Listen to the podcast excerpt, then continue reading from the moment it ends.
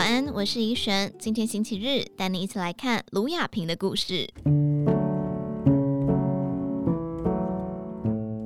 本篇作者卢亚萍的儿子高中毕业前几个月，卢亚萍夫妻带母亲出国，启程前留给儿子一封信，叮嘱万一爸妈在旅游中不幸过世，要坚强，不要太悲伤，好好完成学业，追求自己美好的人生。如果爸妈同时离开，立即可用的存款及保险金共有多少？未来大学学费及生活费没有问题，其他的不动产和投资则等到他长大再慢慢处理。这封类似遗嘱加上财产清册的信件，清楚告知万一回不来时，父母留给他的保障及安排。身为父母，究竟该不该让孩子清楚知道自己的资产及负债？而随着子女成长，资产的功能也从养小转为养老。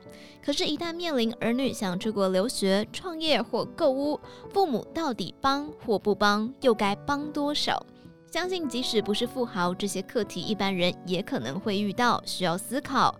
有些熟龄观点主张不让孩子知道爸妈有多少资产，最好也别帮孩子买房。当然，也有人持相反的意见，但卢亚平认为这没有标准答案。卢亚萍儿子工作一年半，经济独立且有固定收入后，看着他过着穷贵族的生活，也存不下钱，卢亚萍便主动和他沟通买房的意愿。最后以贷款加上小部分赠与以及亲子间借贷的方式，合力帮他购入人生的第一间房子。他们认为，除非父母有房，而且地点又是你属意的地方，否则人的一生注定要跟房租或房贷打交道。而和银行打交道，当然远比和房东打交道要舒心单纯许多。所以，薪水如果勉强足以支应房贷，就应该尽早购入一间能够遮风避雨、自由处置的天地。当时，卢亚萍的儿子在东京港区租了一间七坪小套房，租金为十万日元，大约是台币的二点三万元，是富人区，也是大家熟悉的六本木所在区。虽然环境不错。卫浴、厨房五脏俱全，但房间摆了书桌之后，连转身都极为困难。儿子笑说：“别看这间房，港区可是日本女生寻找黄金单身汉的目标区。只是随着疫情蔓延，居家上班成为常态，就算是红星目标区，碰到新冠也是没辙。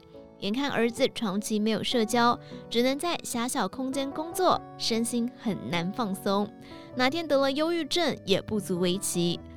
当时许多上班族纷纷离开东京，回到家乡或搬到非都会区，寻求更大的空间。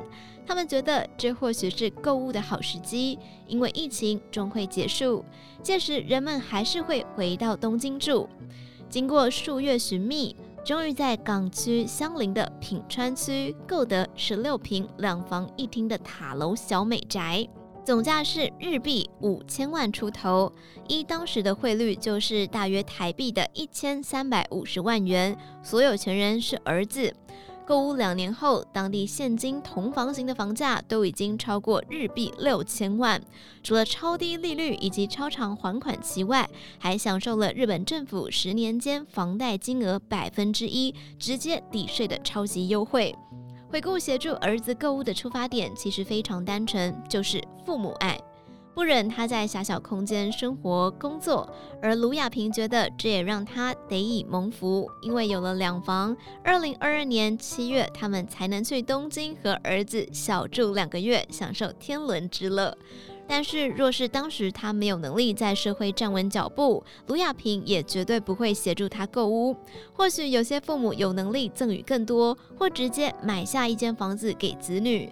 但是卢亚萍不赞同不劳而获，帮助的前提必须是儿子愿意承担大部分的责任，同时在不溺爱以及亲子有完全共识的原则下，协助他提升居住生活品质，而非给予财产。